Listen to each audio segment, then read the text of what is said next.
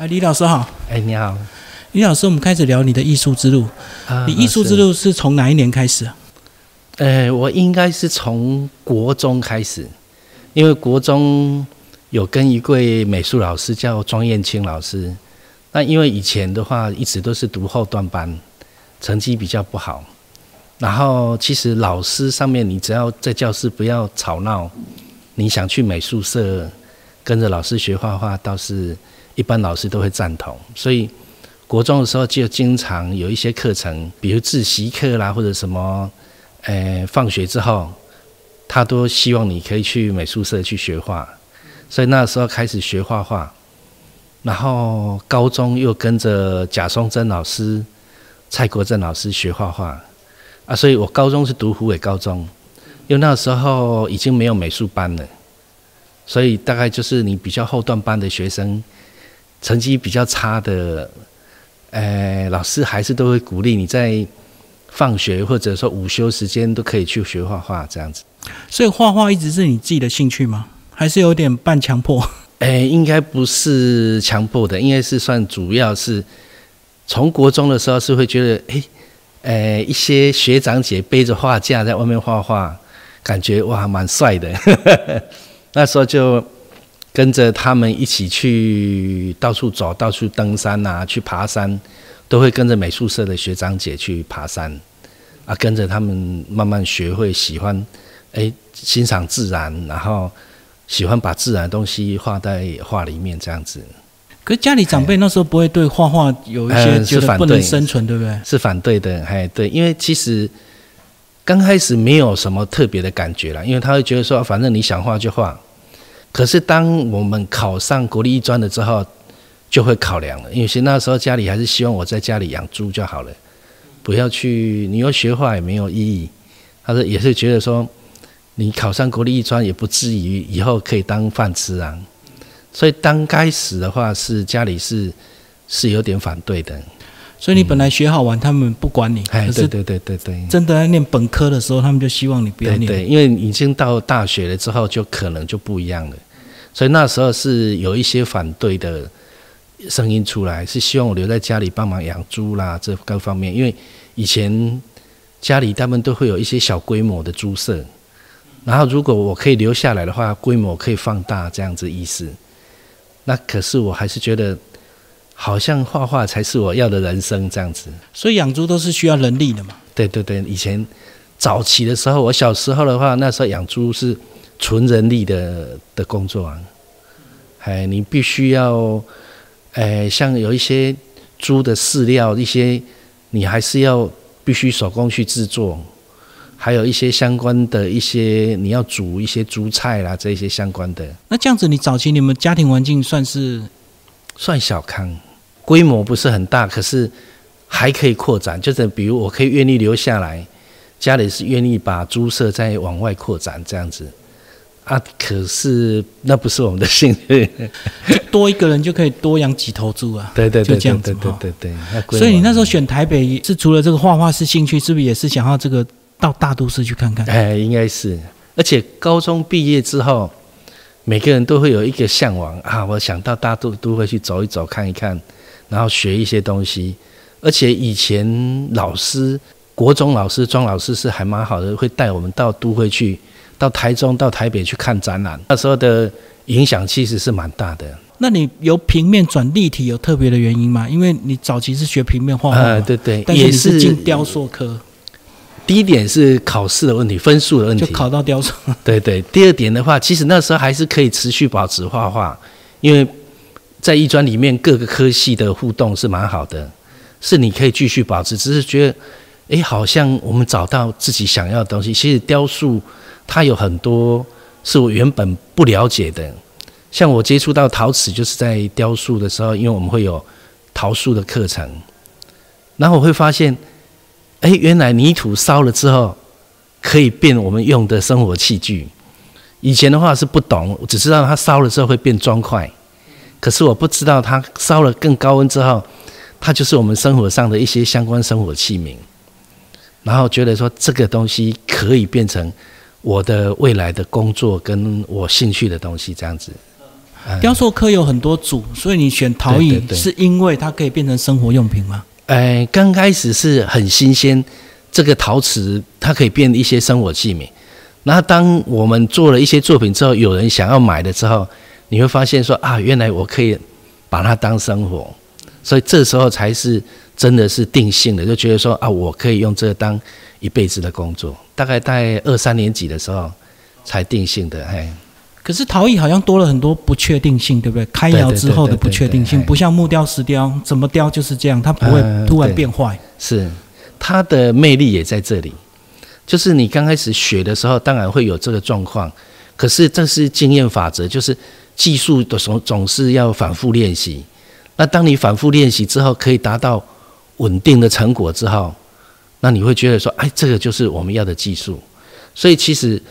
呃，慢慢接触这种记忆的东西的时候，就是觉得说，我只要付出努力，可能也是因为个性关系，我觉得我只要付出努力，我就可以得到我想要的东西，所以我慢慢的就觉得说，陶瓷是我要走的路，就从那时候一直到现在就没有断过了。那逃逸之路它最大的挫折是不是开窑的时候是整个破掉？这是最最这个是一开始会，一开始因为我对它材质的不了解嘛。所以一开始对这个部分会是你的挫折，然后慢慢慢慢的你有一些相关技术之后，这个已经不是主要的挫折问题，最大的挫折是你想不出你想要的东西，这是慢慢的，是因为在创作的过程之后，你就会慢慢觉得你想要什么，可是你做不出来，这是慢慢才会有一些更困难的问题让你去挑战，也是这个在吸引人的部分，就是我会想要一直去挑战。我原本做不了的东西，而且你还可以把它完成，在不断的尝试之后，你可以抓到问题。不不懂的，你看书，因为慢慢的才会养成。其实我以前是完全不喜欢看书的小孩，可是当你遇到问题之后，发现我可以从书籍里面找到我要的答案的时候，从那时候才开始慢慢觉得啊，看书是不错的。所以这时候才一直改变这样子，嘿。所以就是基本功扎实之后，再来就是怎么样变化嘛，怎么样做出跟人家不一样的东西，不然大家都做陶瓷陶杯，好像就都一样。还有你怎么去做出自己的特色，自己所谓的地方文化，我慢慢就会采用自己家乡图，然后加一些特色，烧出我要的那个感觉。因为当然每个人都会做陶瓷，可是你怎么烧出你的陶瓷跟别人不一样？那第一点就是我们想要先从在地去取材，去找一些我们要的材料，或会要我们要的质感粗细，从材料里面去找我要的感觉，然后再去烧一些，诶，慢慢的那个质感出来。所以慢慢的从书里面去知道说，我可以在地方采一些填土，好加一些各式各样的材料。好，从书里面可以知道，我可以加一些相关文化，变成地方特色这样子，啊，一项一项的慢慢去解决这样子。可老师在学习的过程，特别是你到北京念过博士，是是因为陶艺的关系吗？所以到中国学习是很自然的事。那时候也考虑到日本，后来发现其实纯粹，哎，我因为我为了想去日本学陶艺，我持续很长的时间在学日语，啊，后来反发现说。呃，同样的语言里面，你都很难去完全的学习会的时候，你用不同的语言再去学习，我觉得有点困难。就两个难度就对了。对对，两个难度。所以我后来发现啊，刚好也也考上了清华，所以我那时候想说啊，我还是去中国看看好了，因为还可以到各个产区，因为刚好去清华之后，那些老师都会到各个产区去。观摩啊，就跟着到处去看这样子。所以你走过哪些陶土的产区？呃，其实磁州窑、景德镇、宜兴，还有李陵，大概定如歌官军都去过了。嘿，你走过这一趟会不会有些挫折？就是说他们的这个底蕴比较强，确实人才比例也比较多。可以从不同的感觉去尝尝试，去去了解。大陆地区的话，哈，我觉得它主要是基础功很好。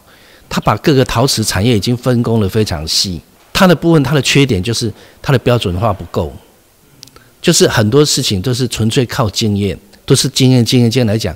你一个大机器要转变的时候，比如说我现在做一个创意的东西，你要从它每一个步骤都去改变，才能创一个新的东西。它要做纯传统东西很简单，因为它的底蕴很好。对。那可是他要做一个创新，要做一个文创的东西，不简单。是他你要去把每个阶层、每个步骤都去把它改变，去把它教一遍之后，你才能转动一个新的作品出来。所以它有不同，我们有着力点。台湾去有一个着力点，是我们每一个步骤我们都涉略的。我们虽每一个步骤技术都没有那么好，可是我们可以一些新的东西开发出来，因为我们在转的会非常快，就变动比较快，而且它也可以应用它每一个步骤的的那个底蕴哈。我们想要开发一些东西的时候，可以抽掉某一些东西来做我们的东西，它是可以当我们的金字塔下层的一些生产的部分。啊，我们因为台湾的那个教育方式是什么都要学，什么都要会，那你都会的时候就不容易专精。那我们希望做某一些东西之后，我们可以抽掉某一些你想要创作的东西出来帮你做一些东西，所以其实它是可以应用的。所以我诶逛了一圈之后，我反而觉得它是我们在台湾在那边是有机会的，只是说机会没办法很多年，因为他们新的。教育也也在变了，对，就新的一批人又上来。对对对，像清华的一些同学，我发现他们的新的教育方式也在变了，就等于这一批人可以应用他们自己这一片，所以我们要竞争会很困难。就等于是我们能做的没有很多呢，可是我们可以看到我们的一些机会这样子。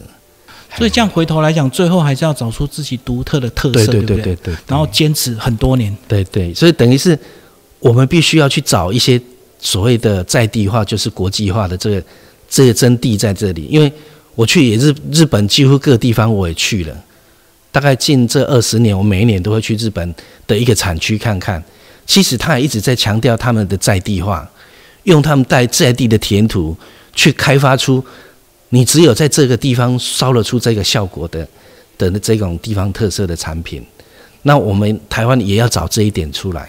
我们就持续去挖一挖掘一些地方特色的材料，好，然后因为他们会找几种土去调配基础的土，还有粗细不同的效果，再来增加它的粘性。这三四种土去配的时候，你就可以配出细致的跟粗犷的这种效果，然后针对使用的地方跟对象去制作产品，这样子。所以现在用土已经越来越少单一了。对对，现在大家都会去会再去调配自己独特的配方，对对。而且我一直希望再去推广，在我学生朋友之间，一直鼓励他们自己去配图。这样的话，就是大家做出来，我们一些做陶瓷的，大家很容易在一起相处，是因为大家的风格都不一样，是他彼此不会好像有一点恶性竞争。我们是属于良性竞争，我的效果跟你的效果不一样，那消费者他喜欢谁的效果？我们不需要说哦，一定是要谁的，所以大家都可以在一起。所以所谓的共荣啊，所以我们慢慢陶瓷的一些相关的部分，大家彼此鼓励，也可以介绍，你可以应用你的图，然后去做一些调配，这样子。嘿，那老师后来是怎么样在教学跟这个创作的这个时间上去做分配？因为你现在都比较更多时间在教学。对对对，这一定会影响的，这没有办法说每个人。你什么都能做，因为时间有限。当你花很多时间在教学的时候，在找一些相关资料给学生的时候，甚至想一些方法让学生可以更容易了解，诶，这个文创产业的时候，你相对的你就一定要牺牲你的创作时间。所以相对的，我在创作的空间时间就缩短了，你就会觉得很明显的创作力有点衰退。哎，这个是一定无法避免的。可是。哎，我们有很多学生跟同学可以哎了解这一点之后，我觉得那是还不错的，是可以弥补你另一个缺失。哎，对对，精神上的这个对对对回馈。可是，在教学现场，应该一开始会有一些挫折吧？就是当你投注很多精力，可是这个艺术系学生他不一定会买单嘛？啊，对，因为他可能有他自己的想法。学生一定会有他自己的想法，那也有各种各类型的学生，有很认真的，哎，也有很不在乎的。可是我们尽量就是引导，我们可以给他的，就只能是我们懂的。那我们不懂的也没办法，因为有一些其实他喜欢的是属于比较现代化的、比较科技化的产品。那我们只能针对我们懂的尽量给。那这个也没办法，就等于是有兴趣的我们多给一些，没兴趣的我们只要保持他一个基础的知识，大概就可以了。这样子。所以你一直看很开吗？都没有挫折？哎，挫折会有，可是我我觉得我调试的还不错，因为我原本就是很不是很认真的学生，就是呃本来就一直从我从国小、国中、高中都是末段班的学生。我曾经有一个老师跟我讲。你要考上大学要十年，要重考十年。他虽然是用刺激的方式，可是我会知道说我的成绩真的是不好。哦，所以你自己走过，看他们有时候吊儿郎当，你也习以为常。对对，我觉得那个本来就是你没有吸引到他要的，你的东西没有没有引起他的专注。可是没关系，你有兴趣我就教你，你没兴趣的时候我教有兴趣的人。这个一直是后来会觉得说。哦，自己本来就这样啦，为什么你要去强调，一直强迫学生学你要你喜欢的东西呢？啊，所以我我觉得感觉起来是这一点是在我教学上面可以释怀的，因为本来我就不是那种很优秀的学生，可是当你有兴趣的时候，我可以多方面跟你引导，把我知道的去告诉你，把我的一些经验告诉你，这样子，哎，这么多年有没有看到有一些比较有天分型的学生？哦，蛮多的啊。其实学生本身来讲，每个人专长不同。像我，我也到国中去教过哈。就是国中一般会给你教的学生，都会属于找那些比较他们所谓的呃技职专班啊，就是以后要走自己。他其实很多学校就是他功课不好，所以把你排在技职班里面。可是这里面有几个学，有一些学生是。你会发现，你一教他就会，他反而有这方面的天赋，他在这方面是属于优秀的。他可能也不跟我有点类似，说有点不不喜欢念书，可是他在画画，在在做陶艺方面是很有天赋的。特别这些学生有很多，然后他就找到他要的东西，他会发现说，原本什么课他都不想，可是这个课他就会很很用心的去学。就是聪明的学生，他才会搞怪嘛。所以有时候他一点就通就对。对对对，他一点就通啊，就发现，哎，其实，哎，每个人在这方面专长不一样，而且可能他在读书方面可能因为没兴趣，所以他就没有往那个方向去走。可是在这技术方面，他发现，哎，你一点，他甚至有一些部分他还比你强。所以我以前教过一些学生，我发现很多部分拉胚啦，或者有甚至各方面的一些手捏的部分，各方面的一些技巧。你一点他就会，他反复练习之后，他在这方面的技术非常强，就好像，呃，水泥工师傅教你之后，不一定师傅会比徒弟好，这种方式啊。好，老师，我们来讲创作。你个人这样子一路的艺术路，你觉得你的创作有什么阶段明显的不同吗？我在艺专的时期的话，会偏向于比较纯艺术的部分，因为那时候会比较喜欢一些装置性的作品。所以，即使是陶瓷的话，我做的一些作品也是属于比较装置性的的一些取向。还有慢慢的就是，因为是读的是雕塑，所以在立体造型或者纯艺术的部分会特别有兴趣。可是慢慢出社会之后，我工作了一段时间，当然这部分有纯创作的部分跟有生活塔的部分。可是后来我又去读了云科大嘛。云科大它是属于工业设计，是属于站在消费者市场的部分，跟我在艺专读的时候是纯粹自己作者内心世界的部分是完全两方面的。那以站在消费者的立场来讲，慢慢的时候那思考的方式，跟我在艺专的时候完全就完全不一样。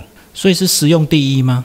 对，那时候就是以用，以消费者是那个考量为主。当然你要让他花的钱越少。那他可以在使用上越好用为主，各方面都以用为主，就是我们所谓的五个 W 一个 H 那种方式。然后用这一直在用这个在审视自己的作品，所以慢慢的有一些作品就会越来越生活化，越来越考量设计性。所以我时段就就改变了。最早的话就以别人我完全不管，我就纯粹以纯艺术为主。我要表现的就是，所以慢慢那时候那个时期，很多作品是属于装置性的作品，就是，哎，我想要一个理念之后，我把那个讯息介绍给观赏者。就是年轻会比较渴望展现自己的技术，对对对，还有自己想要表现出来的那种特色。好，作品的传达方式是，呃，你不一定看得懂，可是我想表达给你的是我要呈现出来的。所以我一些以前其实得奖，他们都是那一段时间的，像台北市美展首奖啊，好像有相关的一些历史博物馆的展览，哪个部分都是这一类型的作品，因为评审喜欢看这一类作品。比较独特了，对它比较有概念性，比较有，呃，有一些想法，它很容易得奖。可是后来我读云科大毕业之后，硕班毕业之后，我喜欢做的是生活陶。我对柳宗悦，像日本柳宗悦本身来讲，是以，诶，他所谓的公益，好，就有点他们有点所谓的民意运动的的发起人，所以他本身来讲是属于民意的意思，就是。你反复制作的这些工艺，就是你要以人为主的一些实用性，完全着重在用跟美的部分。所以这部分的话，在云科因为看的书部分都比较偏向这一类型。这之后的一段作品几乎全部都以实用性为主。我希望开发一些呃有特色的东西，那一直在寻找特色。后来也发现，所谓的在地化就是国际化的这一些，慢慢的这些相关的，所以就一直着重在我想要开发一些，甚至我到各地区的一些朋友那里，慢慢也告诉他们怎么去开发自己的产品。好，一些学生像我之前在亚太教书，在元培教的时候，这两个地方也是都当系主任，我也是希望他们慢慢去着重在自己的材料方面。就不用过度的崇洋媚外，对对，就怎么去开发自己的本土、自己的东西出来，自己的特色。那当然，你还是需要考量消费者的实用性。所以你在考量消费者的时候，跟实用性的时候，你怎么样再把自己的特色展现出来？啊，这是慢慢的就是这部分又变成这段时间都在着重这样。可是只找自己的在地特色，我相信有些艺术家他一定要有一定的自信，他才敢嘛，不然大家都会想要渴望追求国际化嘛。对对对，如果你把它当艺术来来讲，就是，哎，就跟我在艺专的时段是，我要追求的就是，哎，艺术创作的国际化。那我在云科之后，我想追求的是，你即使生活陶也有所谓的在地化跟国际化。那纯创作的时候归纯创作，就是我纯创作纯粹就是创作，我不考虑材质，我只是把陶瓷当一个材料来创作。这时候可以很天马行空，甚至我买一些国外的材料进来用，都还 OK。我觉得那时候是你纯粹就是要表达一个理念而已。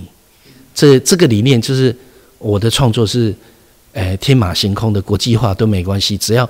我觉得他是我想要表现出来的东西就好，然后慢慢云科毕业，这个时候是公社的部分的话，工业设计的部分是，我希望这产品是可以分解的，可以把它模组化的，然后再来组合，就是各个模组化之后，个别烧是不是？或者说我把它拆很多零件，然后烧之前再组合，就是很多的部分，就是我去考量制成。考量材料、考量消费者各方面的部分，我就是要告诉学生你怎么赚钱。嗯，你要赚钱，商业化，你要商业化，你要怎么样让消费者去喜欢你的东西，去知道你的东西怎么用，好，去知道你的东西的特色好处在哪里，就各方面想尽办法告诉学生，你这样是可以赚钱的，你这样是可以生活下来的，这是有一点点改变的那种过程。哦，所以就是从所谓的纯艺术、生活陶到所谓的商业化，就对。对对对对，这一个过程一直，然后慢慢的，这现在持续慢慢有一点年纪的，我慢慢又开始在思考，你最近又在开始在规划开始创作的部分。所以到老师这个阶段，是不是更想要留下一些经典？对对，慢慢的会想说啊，需要，因为当然一步一步之后，你会发现你的时间开始一直在压缩，慢慢。我也在思考，哎，我如果环球退休了，就慢慢我觉得应该开始走一些纯创作的部分了，还是在回回复。可是我的这个纯创作，哎，我还在思考怎么一样是发挥地方特色，可是已经不一定是实用性的。我开始在思考伦贝云岭的这一些，比如说我们伦贝的那个开口诗，我怎么样把它变成作品？好，慢慢在跟学校、跟学生讲一些，像我现在文创所的学生，我带他们去看一些开口诗，我告诉他们这个怎么样转换成文创产品。那我告诉他们这样做的时候，我自己也在尝试把它做成一些造型的作品，来慢慢把它转变变成一些作品的部分。所以就是在地化到极致，还是可以走入国际啊。对，我觉得它是有机会的。嗯，老师这么多年有没有曾经试过所谓的复合媒材陶艺加其他这个材质的结合？有没有这样玩过？呃，现在还在玩，因为复合媒材，像我现在文创所学生也让他去接触漆器。我们一般来讲，我们陶瓷的把手一般都是陶瓷的部分嘛。那你会传热的部分，你有时候会烫，而且有时候是太重。你如果做一个侧把，它会倒下来，因为你有时候侧把的重量反而太重了。那你如果用脱胎漆器的话，所以我找一个漆艺老师，立教生物老师来帮忙教学生做脱胎漆器。它的把手如果是空心的，你即使再怎么长，它也不会重。它其实是。用麻布再去封漆器，所以它轻轻的，即使很长，你会发现，哎，这重量比例也不对。那可是它不会倒下来，不会因为重量部分，就是让学生去了解不同的材料，它可以应用在一起。那你必须要先去了解材料，各个材料的不同特性。而且我们还有一个木工的老师陈老师，然后就让他们去觉得说。你要在结合的时候，必须要有合理性，就不是说你乱结合就好。就为了做而做。对对，为了异材质而异材质，就是你了解木材的特性，好，它本身来讲，在跟陶结合的时候有什么好处？好，有隔热，有甚至有色彩的差异，甚至碰撞也不会有声音，这样子。就是我们陶跟木材碰撞的时候，它不容易产生声音，而且这一种组合也会比较温暖。就它的组合是有意义的，而不是你随便把它凑在一起的。好，还有甚至，哎，我也让他们去接触所谓的金上课程。我们有一些纹路缺角了，很多就只能摆在那里，缺角没么用。可是现在让他了解漆器之后，他可以把这个缺角补起来，就好像日本所谓的 kintsuki，就是日本叫金具。就是把它续接起来，然后我们叫金缮，就是修缮的部分。那有些裂掉了，它在打钉，那个叫锯齿，就是把它锯在一起。那我们如果纯粹用漆器的话，好处是它摸起来完全是平整的、平滑，你还可以使用。就是有一些文物坏了，你即使只是只能放着当陈列而已。我现在磨一些名义啦，或者一些有纪念性的东西。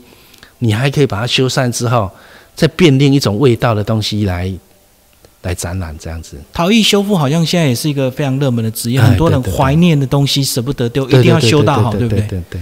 嗯，那这个都可以让他们去了解。所以异材质结合的话，就是我们可以慢慢让大家去了解，说你合理性的，比如说你这部分，像比如我们泡茶的时候用陶瓷没错，可是我们希望。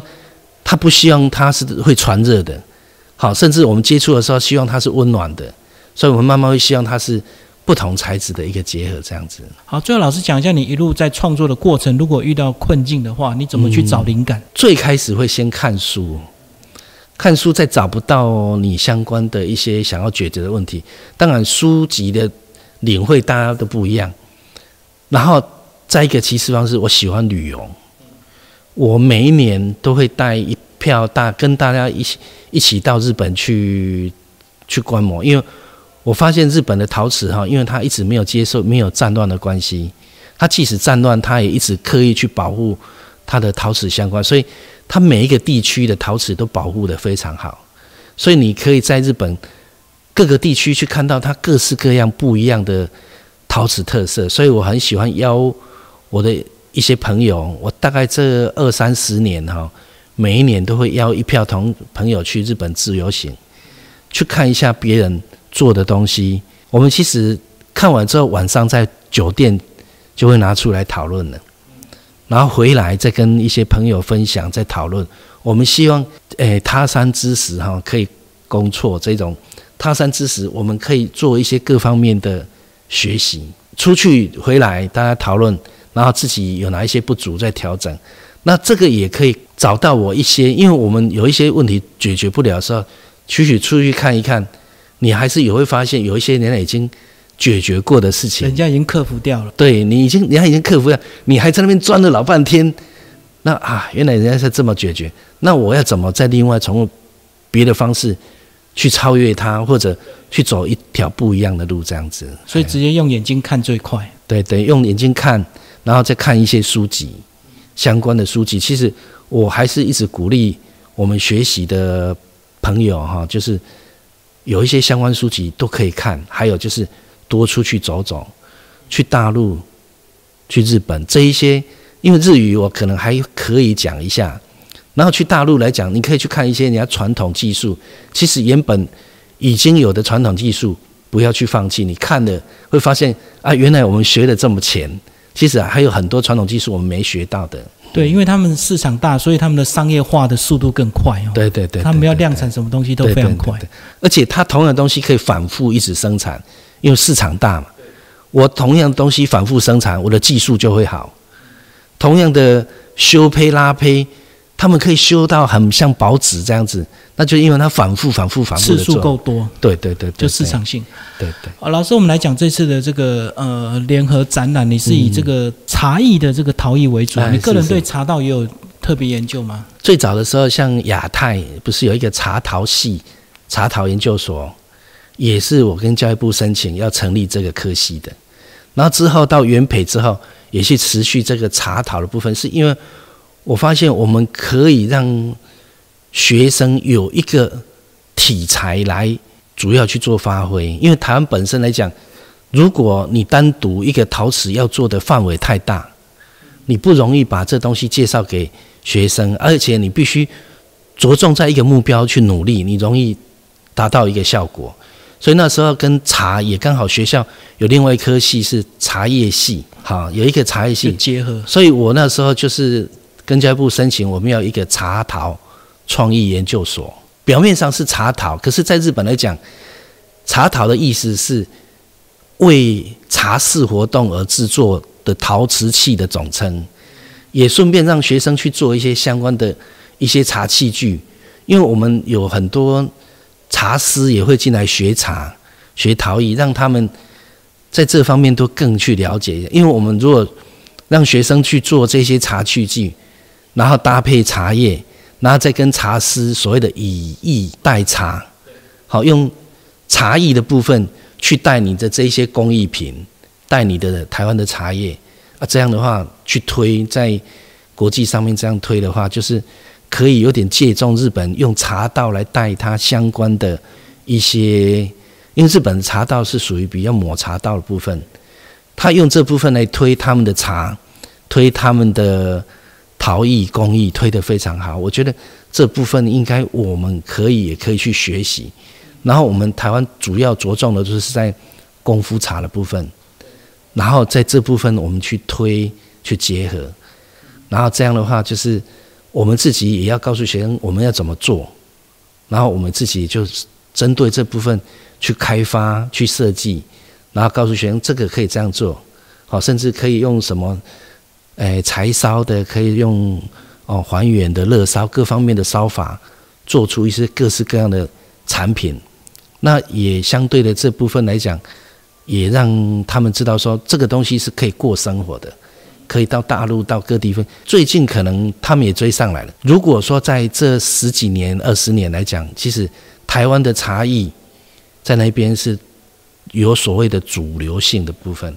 是我们台湾去把它带起来的，所以了解越多，他们的创作就更有内涵哦。我们请老师来介绍一下现场的作品。哎，我们先看这一件作品哈。哎，我可能跟大家讲，我的学习过程是先从玩开始，在玩的过程里面，我可以顺便也是我创作的一个灵感。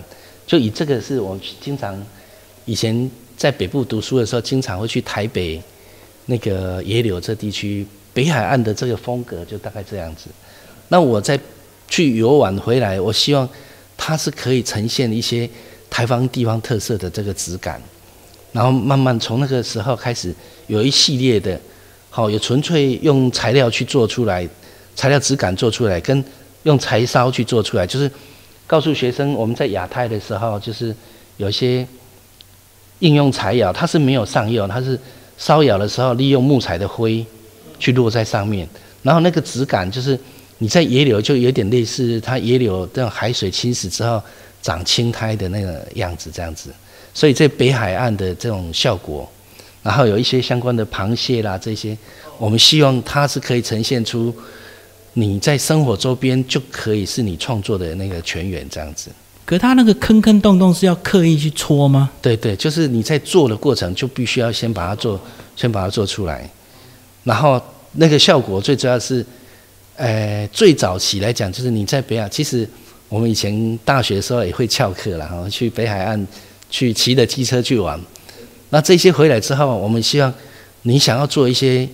有地方识别的东西，那当然是直观的上面的效果。这直观的效果，我们把它应用在画面里面，然后你看了这个，其实你在用的时候就会有这种野柳的，或者说北海岸这种那个龙岩啊那种那个效果。哎，这作品很有趣，一般人都是会追求表面的光滑漂亮嘛，跟它的釉变嘛。是，然后在使用的时候，因为我们要考量做一件作品的时候，它还有很多。在考量使用啦，各方面就是我们在用的时候，因为一般来讲我们会冲热水，那这些坑洞的话，刚好会积一些热水在上面。那你如果里面的水够热的时候，它会有一些水蒸气的这个效果，所以就会有那种朦朦胧胧的那种效果。你会发现你在泡茶的时候，它还会有这种朦朦胧胧的这个水雾的这个效果。哎，就是在用的时候就会发现，哎，这效果，所以我们会戳更多的细洞。就是，诶，在制作之后，哎，你觉得这效果不错，所以我们在做的时候，会扎了很多小细洞，是你看不到的，好，但是这小细洞是刚好可以，诶，让开水躲在那里，然后你冲热水的时候，它就刚好蒸冒出来，冒出。然后在我们看这一件的话，就是它是本身来讲有几个效果哈，就是你可以感觉是它有点像裁纸机。裁过的感觉，一横一横的，哎，一横一横。它实际是我在做的时候，用刀子一刀一刀去把它割出来的，然后再从里面去把它推出这个质感。挑出来，哎，对。然后最开始做是，因为我们伦贝地区早期有一些竹编的作品，有一些竹篓啦这些那个感觉。最开始在切的时候是希望表现这种竹篓的感觉，所以如果说是我还有一个另外一个颜色哈。好，我们看那边的一些茶具组，都是最开始是想表现那一种效果，然后因为颜色那时候也配的颜色也是属于竹篓的颜色，那后来会配一些白色，是最主要是，哎，它也像我办公室里面我不要的公文裁掉的这个效果，哎，材质的那种味道也蛮有味道，所以我做一些清酒壶，因为之前也会去跟日本交流的时候，做一些清酒壶的时候，发现。他们喜欢白色的东西，所以我如果要做这个消费者想要使用的东西，我需要针对他们要的颜色去做这样子。所以那个手就要非常稳定的去切割那个每一条，你会看起来其实也不是很稳定，因为它缝隙还是有，只是因为多了之后你看不出来它每一格不是那么那么整齐。那可是你用多来去做一个，我们一般来讲做美感的一些，你反复跟。很多的时候，多数的时候，你会产生一种视觉上的美感，哎，有点错乱感，就比较看不出来。哎，对对对 对对。所以这个是等于实用就加一些艺术性就对。对对，就我们在也加了一些自己的一些生活上的一些想法。我们想要创作，我希望是从生活上里面去找出来，而不是很刻意的去想。那我希希望学生也可以在生活上里面去。抓到一些灵感来做创作，这样子，好。那像这个的话，就是最开始的话，我是针对伦贝的牛奶，还有古坑的咖啡做的所谓的咖啡牛奶的那个系列，去做出来调色就对。对，去我拉胚的时候就用陶土跟那个瓷土去一起拉，让它。变成螺旋状的之后，就我们咖啡搅动的时候是会有咖啡色那个漩涡这样。然后它延伸之后，我们再去裁切，我们再看一下哈，我们再去裁，把它螺旋之后把它刮掉，因为它有一批作品是这样子之后，那我们要再衍生作品，再去把它裁切的时候，它就又会有不同的变化。哦，它的纹理面，同一件作品，好，本来它只是，呃，螺旋状而已。那当你去把它切成菱角的时候，它又有一个衍生的作品，就是让，呃，同学他们去了解说，你纯粹的脚胎之后，然后你再去裁切，它又有一个新的不一样，因为你切下去的时候画面又不一样，所以等于是，我们希望说，除了原始你要创作的东西。然后再衍生出来的，又可以有不一样的东西出来，所以等于每个都是独特的。对对对，它裁切起来每一个都不同。即使我同一批拉胚的，我裁切出来有这种很简单的，也有很花纹、很复杂的，所以每一个就会有一些差异。好啊，像这个系列就是后来也是喝咖啡之后，大家流行手冲。那我们会希望说，你手冲咖啡的时候，不一定就是纯粹很简单的。手冲，我还希望你没有用的时候摆着，它也是个艺术品，而不是纯粹就是你冲一冲之后只能收在柜子里面。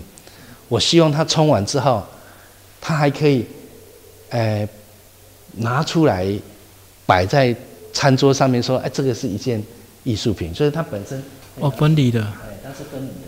所以上面就是放滤网的地方啊。哎，对，滤网、滤纸。好，我们放滤纸的部分，然后冲完之后，你可以拿去做一个分享壶。我们希望说，你用完了这个器具，它是可以不一定一定要收在柜子里面，它是可以摆在，哎橱窗，没用的时候也是可以欣赏的。